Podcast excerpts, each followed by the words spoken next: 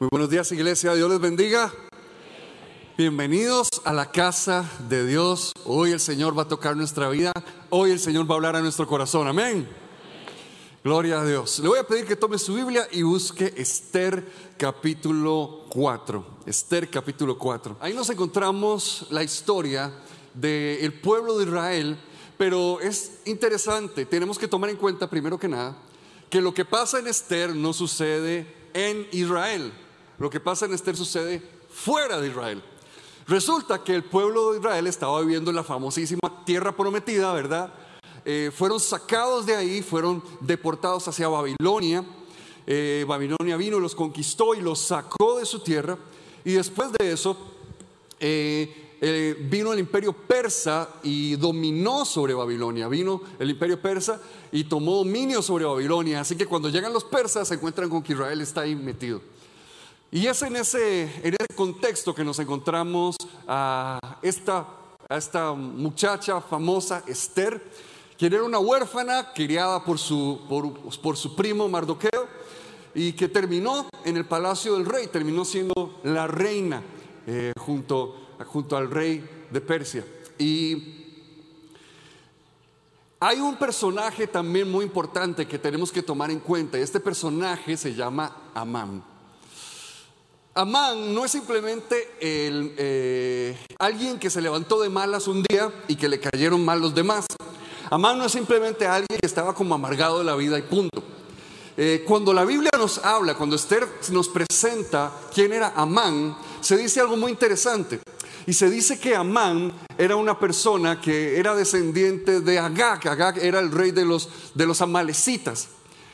Y cuando se nos habla de otra persona, de otro personaje importante que se llama Mardoqueo, se nos dice que Mardoqueo era de la tribu de Benjamín y de la casa de Cis específicamente.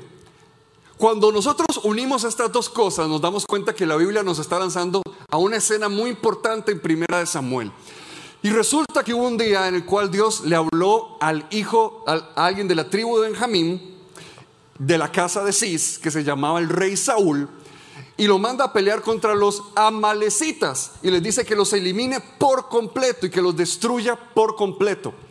Eh, pero Saúl decide no hacerlo. Saúl decide guardar lo mejor de, los ganados, decide guardar, decide eh, salvarle la vida al rey, que el rey se llamaba Agag. Y entonces, ahora nos damos cuenta que aparece Amán, que es descendiente de Agag, y él es el que está eh, parándose en contra del pueblo de Israel. Amán entonces no es cualquier persona. Amán representa todo lo malo, todo lo que destruye, todo lo que corrompe, todo lo que se opone a Dios. Todo lo que, lo que se levanta en contra de la voluntad de Dios, eso es lo que representa este hombre Amán. Entonces aquí no, nos encontramos con, con, una lucha nada más de, de, dos personas que tuvieron problemas, que, con dos personas que se cayeron mal un día. No, no, no. Aquí nos encontramos la lucha entre el reino de los cielos y el reino de las tinieblas. Aquí nos encontramos con la lucha entre aquello que da, que da vida y vida en abundancia y aquello que ha venido a hurtar, matar y destruir. Y es en ese contexto entonces que cuando el malo de la película engaña al rey y le dice, matemos a todo el pueblo de Dios, matemos a todos los judíos, Mardoqueo busca a su prima, a la que crió como su hija, y le dice, Esther, venime para acá, tenemos que hablar. Y así llegamos a Esther capítulo 4, el versículo 13, versículo 12. Cuando Mardoqueo se enteró de lo que había dicho Esther, mandó a decirle, no te imagines que por estar en la casa del rey serás la única que escape con vida de entre todos los judíos. Si ahora te quedas absolutamente callada, de otra parte vendrán el alivio y la liberación para los judíos. Pero tú y la familia de tu padre perecerán. ¿Quién sabe si no has llegado al trono precisamente para un momento como este? Esther le envió a Mardoqueo una respuesta. Ve y reúne a todos los judíos que están en Susa para que ayunen por mí durante tres días. No coman ni beban, ni de día ni de noche. Yo por mi parte ayunaré con mis doncellas, al igual que ustedes. Y cuando cumpla con esto me presentaré ante el rey, por más que vaya contra la ley, y si perezco, que perezca. Yo creo que La vida de Esther y, la narración de esta historia nos muestra, nos muestra también lo que el Señor está esperando de nosotros. Y yo creo que una de las cosas más importantes que Dios nos está, está esperando de nosotros es que aprendamos a discernir sus propósitos. Que aprendamos a darnos cuenta de cuando Dios está haciendo algo, de cuando los planes de Dios están en movimiento. Que aprendamos a percibirnos de los momentos en los cuales Dios está haciendo algo. Porque, ¿sabe lo que es muy interesante? Dios nunca ignora el dolor humano. Dios no ha ignorado ninguna oración ni ninguna lágrima que ha salido de su rostro. Dios no ha ignorado nunca el dolor que has pasado. Eh, Dios no ha ignorado nunca las pruebas por las que estás viviendo. Dios siempre conoce el dolor humano. Él nunca se presenta como alguien ajeno a ello. Es más, Él se presenta como alguien que quiere actuar para aliviar ese dolor. Él siempre se presenta como alguien que quiere venir a sanar al enfermo. Él siempre se presenta como alguien que quiere dar vida a lo que estaba muerto. Él siempre se presenta como, como algo que quiere hacer florecer lo que estaba desértico. Ese es Dios. Pero cuando actúa y siempre está buscando actuar, nos invita a nosotros a actuar con Él. Y ahí yo creo que radica uno de los grandes problemas. Que muchas veces nosotros no respondemos a la invitación de Dios. Muchas veces Dios quiere actuar y Dios quiere hacer algo, pero nosotros no respondemos a su invitación. Pero nosotros hacemos oídos sordos a su invitación. Nosotros no le prestamos atención a su voz. Dios siempre quiere hacer algo, pero lo quiere hacer junto con nosotros. Y entonces por eso Mardoqueo viene y le manda un mensaje al palacio a Esther. Y viene y le dice, Esther, ¿sabes algo? Es momento de que te muevas. Es momento de que hagas algo. Y si no lo haces tú, de otra parte vendrá liberación, pero tienes que saber algo, tú y tu casa perecerán.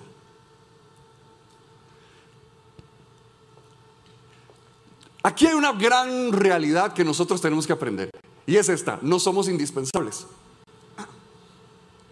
Cuando yo estoy estorbando los planes de Dios, Dios va a tener que buscar a alguien más.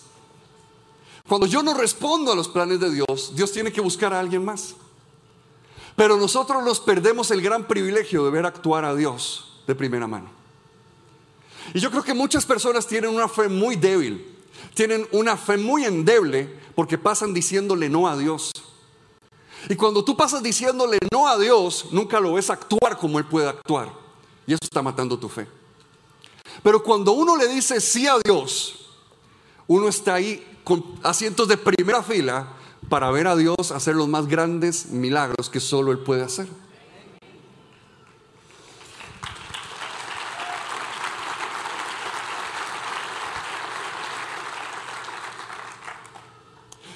Y la realidad es entonces que, que Mardoqueo le dice a Esther, Esther, uy, Esther, eres muy linda, eres muy inteligente, uy, eh, estás llena de gracia, de verdad Dios te ha dado muchos dones y talentos, pero Esther, no eres indispensable. Si no lo haces tú, Dios lo va a hacer con alguien más. Así que tenemos la oportunidad cada uno de nosotros de decidir si nos involucramos en los planes de Dios o si preferimos que sea alguien más. Y usualmente preferimos que sea alguien más, ¿verdad? Porque usualmente tenemos mejores cosas que hacer. Preferimos que alguien más sea el que tenga que actuar. Y de hecho eso, eso va muy con nuestra vida el día de hoy, ¿verdad? Eh, preferimos que, que si algo está pasando es porque es culpa del gobierno. Si algo está pasando es porque es culpa de tal ministerio. Si algo está pasando es porque es culpa del vecino. Eh, si algo está pasando en mi vida es porque fue culpa de mis papás. Si algo está pasando a mi alrededor es porque es, porque, eh, es culpa de, de la gente de este barrio tan maleducada. Siempre preferimos buscar que sea culpa de alguien más. Pero muchas veces no prestamos atención a la voz de Dios que nos está llamando por nombre y nos está diciendo, es hora de que tú te muevas. Es hora de que tú actúes. Es hora de que ya dejes de pasarle las responsabilidades a alguien más y asumas la responsabilidad que Dios te dio. Porque aunque no somos indispensables, todos le tendremos que rendir cuentas a Dios. Vea que le dice, liberación vendrá de otro lado, pero tienes que saber esto, Esther, tú y tu casa van a, van a morir. Porque Esther tenía que darle cuentas a Dios de qué hacía con aquello que Dios le había entregado. Esther tenía algún día que darle cuentas a Dios, como todos nosotros vamos a tener un día que estar delante del Señor y darle cuentas de qué hemos hecho con el tiempo que nos ha dado, con los talentos que nos ha dado, con los dones que nos ha dado, con las fuerzas que nos ha dado, con, la temporada de vida que estamos pasando, con cualquier cosa que le haya puesto en nuestras manos.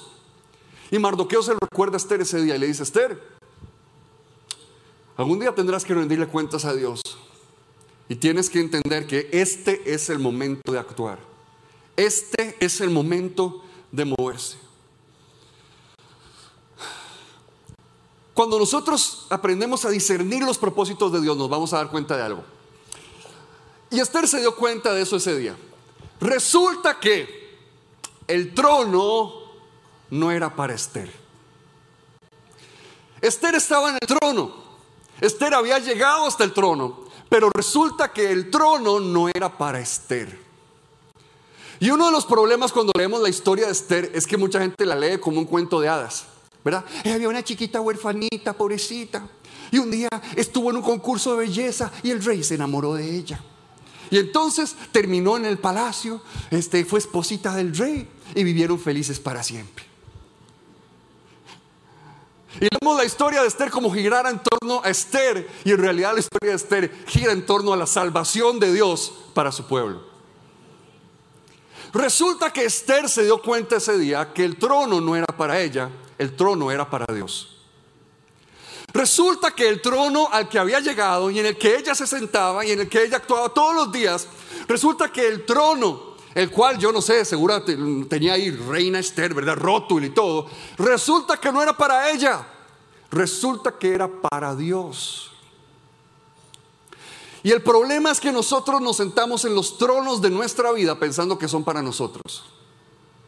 Cuando Dios nos responde una oración, cuando Dios hace algo a favor nuestro, cuando Dios responde la, petición que tanto le hemos hecho, decimos, uy, gracias Dios, al fin tengo el trono que te pedí, voy a sentarme tranquilo ya a disfrutar la vida.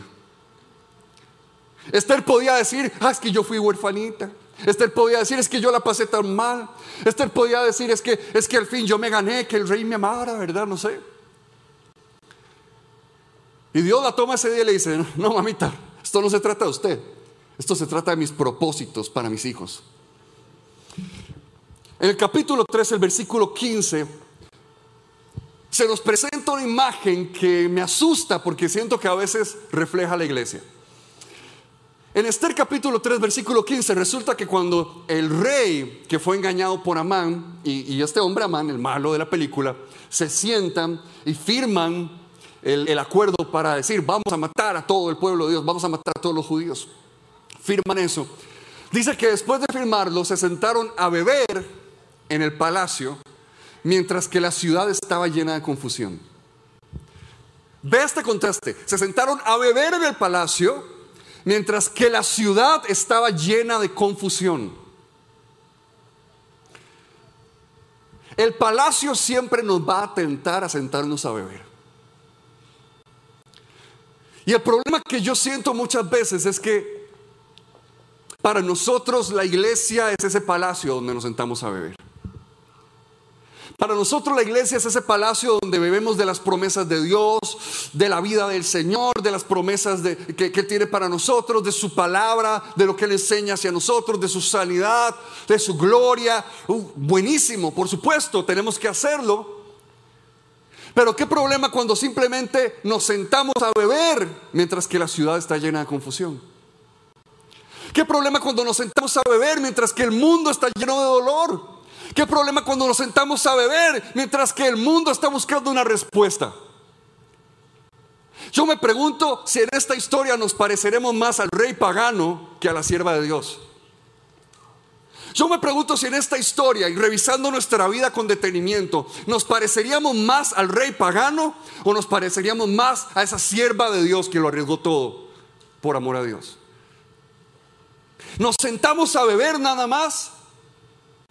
¿O estamos conscientes que afuera hay dolor, que afuera hay confusión, que afuera se está buscando respuesta? Y que el trono que Dios nos ha entregado no es para nosotros, es para sus propósitos. Por eso discernir el propósito de Dios es una de las cosas más importantes que debe hacer la iglesia. Discernir el propósito de Dios es una de las cosas clave que tienen que aprender los discípulos de Jesús. ¿Para qué tengo lo que tengo? ¿Por qué estoy donde estoy? ¿Por qué se me ha dado lo que se me ha dado? ¿Cuál es el propósito que hay detrás de esto? Porque muchas personas nada más quieren vivir en la burbujita de bendición, en el palacio. Y aquí somos felices, y aquí cantamos, y aquí nos saludamos. Nos caemos mal, pero igual nos saludamos, no importa. Y aquí entonces, ¿verdad? Este, nada más levante sus manos, levante las manos, baje las manos, y todos para arriba, y todos para abajo. Y nada más nos metemos en la burbujita de bendición. Cuando Dios nos puso en esta tierra, Dios puso a su iglesia en esta tierra para marcar la diferencia. Pero todos necesitamos un mardoqueo que nos ponga las cosas como son. Por eso es que, como les decía la vez pasada, la espiritualidad se vive en comunidad, no de forma privada. Porque cuando vivimos la espiritualidad en comunidad con otros, le abrimos la puerta a un mardoqueo para que venga a decirnos, papito, empiece a usar ese trono, ya, ya es hora. papito, deje de sentarse a ver Netflix y empiece a usar el trono para lo que Dios le dio. Empieza a moverse de acuerdo a lo que Dios te llamó y para lo que Él te puso en ese lugar. ¿Qué tal si para esto es que habías llegado ahí? ¿Qué tal si para esto es que Dios te, te puso ese lugar? Porque no solo Dios nos llama a discernir el propósito que Él tiene, sino los tiempos en los cuales estamos viviendo. ¿Qué tal Esther? Dice Marqueo. ¿Qué tal Esther? Si es para este momento que has llegado al trono, está hablando de un momento será para este momento que Dios te dio el trono. Será para este momento. Entonces no solo está hablando del propósito de lo que se le ha dado, está hablando del tiempo en el cual está viviendo. Esther abre los ojos y mira el momento. Mira el tiempo. Mira dónde estás. De nuevo, iglesia, le recuerdo, esto está pasando fuera de la tierra de Israel. Está sucediendo en tierras extranjeras. Está pasando en un momento donde están bajo el dominio de otros. Está en un momento en el cual se soltó el mal sobre, sobre la ciudad a su alrededor y, se le dice, discierne el momento. Aprende a discernir. Eh, será para este momento para el cual se te entregó lo que se te entregó. Para el que se te dio lo que se te dio.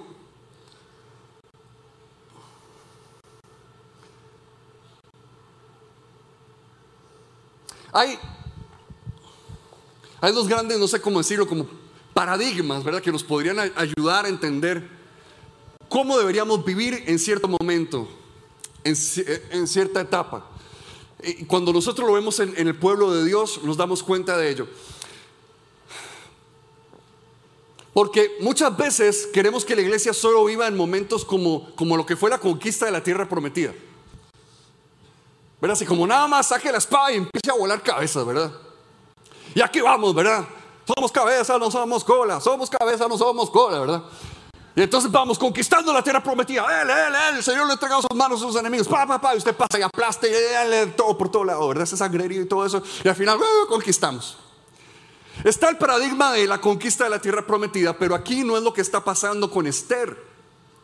Esther está con otro paradigma. El paradigma es aquel del pueblo de Israel en el exilio. Aquí no están en la tierra prometida. Aquí no son ellos los que mandan. Aquí están en el exilio y son otros los que mandan. Aquí las cosas son diferentes porque hay muchas religiones diferentes. Hay muchas cosmovisiones distintas. En la tierra prometida solo la de ellos mandaba, pero en el exilio había muchas formas de ver el mundo, muchos otros dioses que adorar. Y ahí tenían que ser fieles. Ahora, no me malentiendan. En ambos lugares Dios les dio la victoria. En ambos lugares Dios hizo milagros. En, en ningún lugar Dios dejó de ser Dios. Dios siempre fue Dios. Dios siempre ha sido Dios, sea en la tierra prometida o sea en el exilio. Dios siempre será Dios. Su palabra siempre será su palabra, pero la forma de actuar y de hacer las cosas es diferente. es distinta. Y cuando no aprendemos a discernir el momento, empezamos a actuar como si estuviéramos en la tierra prometida, cuando tal vez lo que calzaría más es que estamos viviendo en un tiempo como del exilio. Hubo un tiempo histórico, se llama la cristiandad, donde la fe, y la fe cristiana específicamente, era el centro de todo. Entonces la fe cristiana decía que pasaba en todo. ¿Verdad? No pasaba nada si no era porque, tenía el sello de aprobación de la fe cristiana, ¿verdad? Entonces, ¿qué arte? Venga para revisárselo, papito. ¿Qué ciencia? Venga para probárselo, papito. ¿Qué, qué esto? ¿Qué lo otro? Bueno, venga para ver si es cierto. Todo tenía que pasar por el filtro porque la, fe cristiana era como el centro. Pero resulta que en el momento en el que estamos viviendo hoy en día, la fe no está en el centro de la sociedad, aunque no nos guste. La fe no es el centro del ideal humano en este momento. La fe no es el centro de la conmovisión humana en este momento. Resulta que ahora estamos viviendo en un tiempo en el cual la fe está en el margen.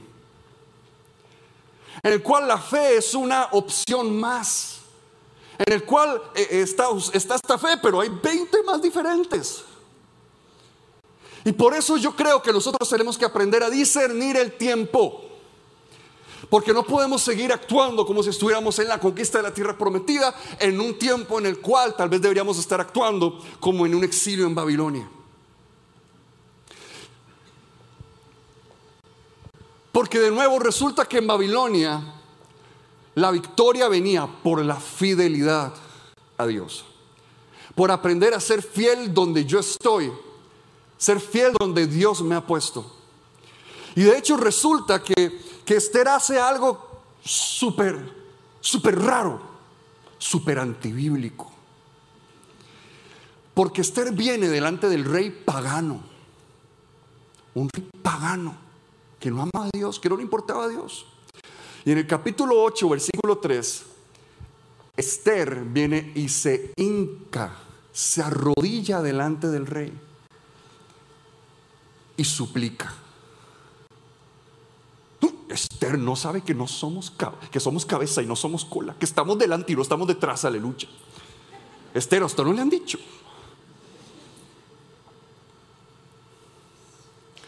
Ahora, no me malentiende, igual Esther termina ahí con un sangrerío, ¿verdad? Y una buena pelea ahí con espadas y todo lo, todo lo que usted quiera. Pero nada de eso hubiera sucedido y esa victoria, ¿verdad? No hubiera pasado si Esther no hubiera entendido un momento como ese. Y ese es el problema, cuando nuestra postura solo es tomar la espada y no entendemos que hay momentos donde nuestra postura debería ser sencillamente una que refleje a nuestro Jesús y aprender que hay momentos donde hay que arrodillarse y servir.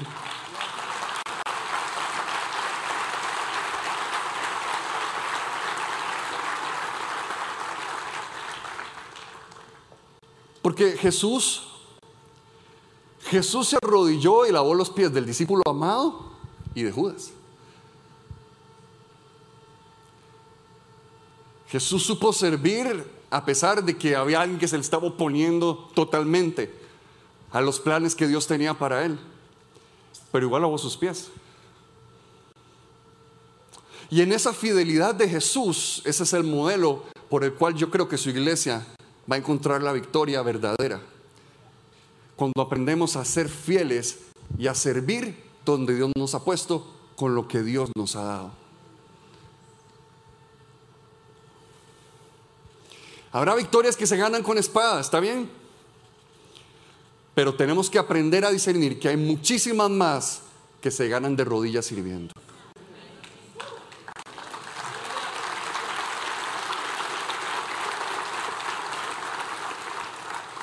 Y yo creo que la iglesia tiene que aprender a saber moverse entre esas dos posturas. La iglesia tiene que aprender a ser sabia y aprender a discernir que hay momentos donde la mayor victoria es servir al otro, aunque no tenga nada que ver con mi fe, aunque no crea nada, en lo que yo creo, aunque sea totalmente eh, opuesta a su postura de la vida o lo que quiera ver delante del Señor o simplemente ignore por completo a Dios. Hay momentos donde la mayor victoria viene de rodillas. Y yo creo que Dios nos está llamando de nuevo, como les decía hace ocho días, a ser una iglesia que aprenda a estar de rodillas. Porque el servicio es una de las cosas que Dios siempre ha marcado profundamente en el ADN de esta casa. Somos una iglesia que sabe servir y que sabe amar. Y yo creo fuertemente que Dios nos está llamando a resaltar eso que Él ha puesto dentro nuestro, a mostrarlo de una mejor manera. Por eso es que nos vamos a estar reuniendo y viéndolos en esos miércoles. Por eso es que hoy, en estos eh, en, los tres servicios de hoy voy a estar compartiendo este mensaje para que toda la iglesia lo pueda escuchar, porque queremos que todos nos sintonicemos con lo que Él nos está llamando a hacer. ¿Será que tenemos que aprender a discernir mejor los tiempos en los que estamos viviendo y adecuarnos mejor al tiempo, al momento en el cual estamos nosotros? Esther tiene algo súper interesante. Entre todas las cosas, ¿verdad? Que, chivísimas que tiene Esther. Una de las cosas más interesantes es que es el único libro de la Biblia que no menciona a Dios. El único libro de la Biblia que no menciona a Dios es Esther. Léaselo, léaselo. Es, fácil de, leérselo. Es el único libro de la Biblia que no menciona a Dios. Ahora, eso no significa que Dios no está presente. Porque yo creo que aunque no menciona a Dios, demuestra claramente la mano de Dios sobre sus hijos. Y yo creo que nosotros tenemos que entender que en un tiempo como el exilio, que en un tiempo donde nosotros no somos los que estamos al centro, sino que somos un actor más, sino que hemos sido relegados a ser uno más, como, como fue la iglesia primitiva en los tiempos de hechos.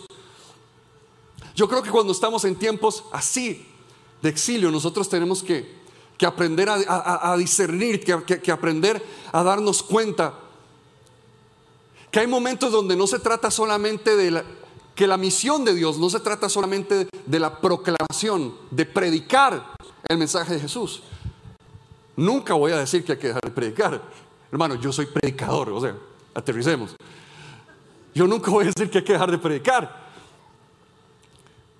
Lo que estoy diciendo es que hay momentos donde no se trata tanto de la proclamación y lo que se dice con la boca, que hay momentos donde lo que necesita el mundo alrededor es más la demostración del amor y del reino de Dios y del corazón de Dios para la humanidad.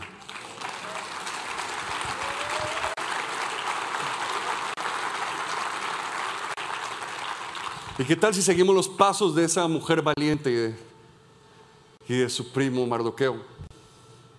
Y pudiéramos caminar en las calles de San José, Costa Rica, o Heredia, La Juela, Cartago, de donde venga usted, el 2019, y demostrarle al mundo la clase de Dios que tenemos. No solamente decírselo, demostrárselo.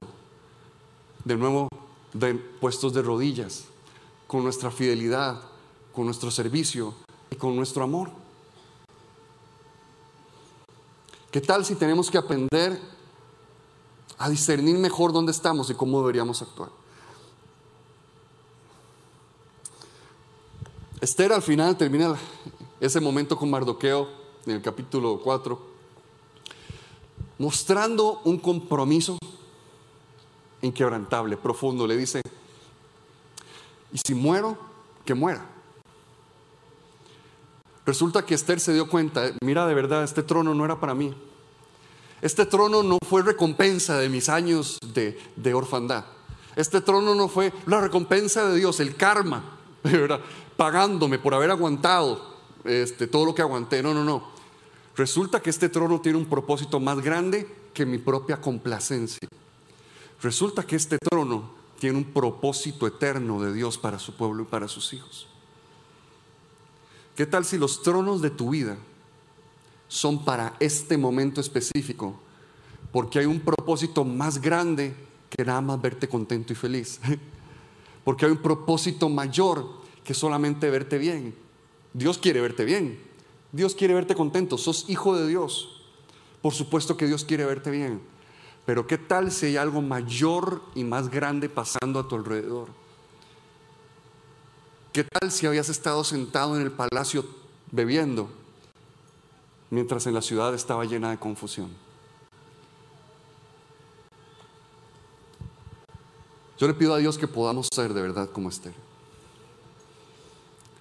Y que podamos tener la valentía que ella tuvo, el compromiso que ella tuvo, el discernimiento que ella tuvo. Pongámonos todos de pie.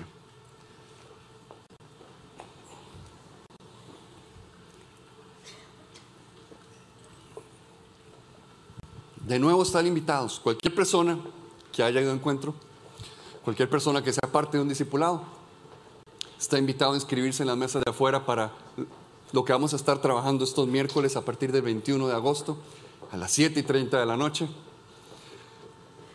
donde más extensamente vamos a estar explicando el corazón y todo lo que el Señor ha puesto en, nuestra vida para, para lo que puede venir, pero porque no se puede hacer en 20 minutos. Eh, así que estos miércoles de, agosto hasta principios de noviembre vamos a estar eh, reuniéndonos y viéndonos y tocando eso, pero, pero yo creo que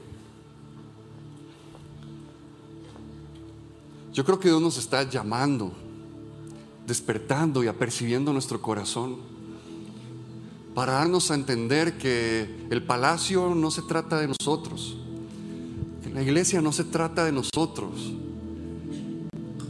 Se trata del amor de Dios por el mundo. La iglesia no se trata de nosotros, se trata de la pasión de Dios por el mundo. La fe no se trata de nosotros, nada más se trata de la pasión de Dios por todo lo que nos rodea. Hasta por aquellos que ni le aman. Hasta por aquellos que no quieren nada que ver con Él. Hasta, hasta por aquellos que le odian. Señor, hoy traemos nuestros corazones, todo lo que somos, todo lo que podemos hacer, nuestros tronos, coronas. Hoy Dios queremos ponerlas a tus pies. Señor, desde el domingo pasado nos mostraste, nos mostraste a tu pueblo en, viviendo una Babilonia. Hoy, hoy nos mostraste a tu pueblo viviendo en un Persia, Dios. Eh, que, que verdaderamente podamos ser gente de discernimiento y podamos ver, Señor lo que está sucediendo a nuestro alrededor y podamos ser hallados fieles. Podamos ser hallados fieles, podamos ser una, una iglesia, Señor. Que sepa, Señor, seguir fielmente tus palabras, seguir fielmente, Señor, tus pasos, seguir fielmente tu voz.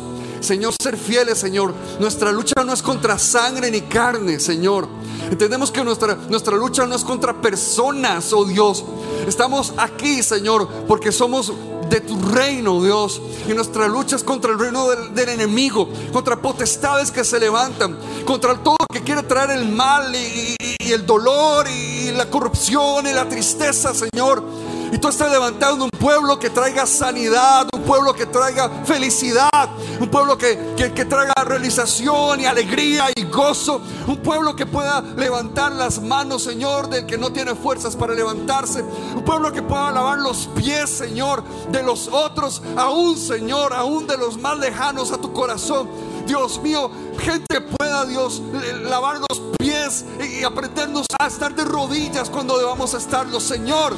Si pudiéramos ser la iglesia, Señor, por la cual palpita tu corazón, es lo que te pedimos. Enséñanos, enséñanos. Levanta mardoqueos a nuestro alrededor. Si nos hemos estado acomodando mucho en el palacio, levanta mardoqueos a nuestro alrededor. Si nos hemos estado poniendo muy cómodos en el trono, levanta mardoqueos a nuestro alrededor, Dios mío.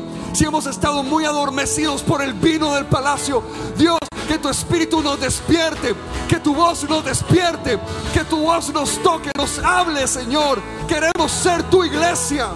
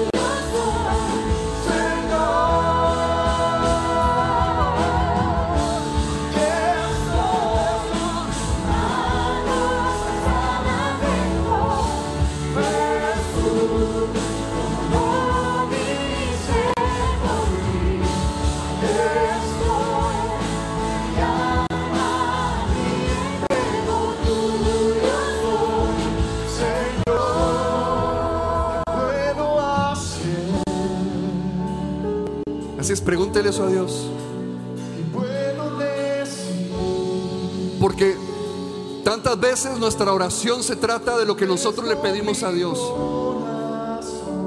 Y a veces deberíamos detenernos a orar para ver qué pide Dios de nosotros. No se trata solo de qué le pides tú a Dios. Se trata de qué te está pidiendo Dios a ti.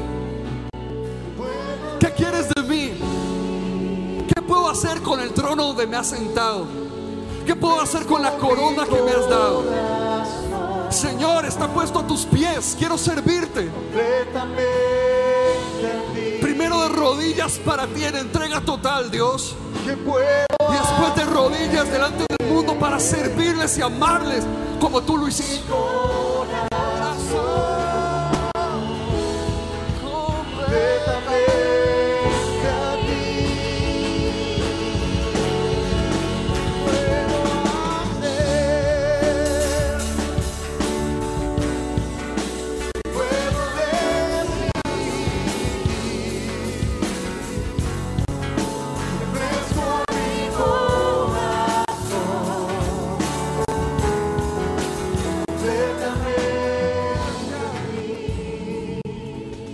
¿Qué tal si para un momento como este es que estás donde estás y tienes lo que tienes?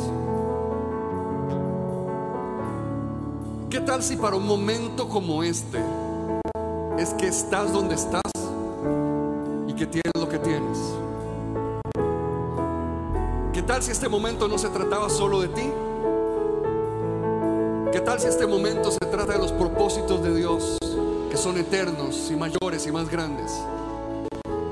¿Qué tal si para un momento como este es que estamos donde estamos? Iglesia de nuevo, invitados el que quiera ser parte de estos miércoles, si ha sido encuentro o eres parte de un discipulado, en las mesas te estamos esperando. Que Dios les bendiga. Seamos una iglesia fiel donde quiera que estemos. Bendiciones.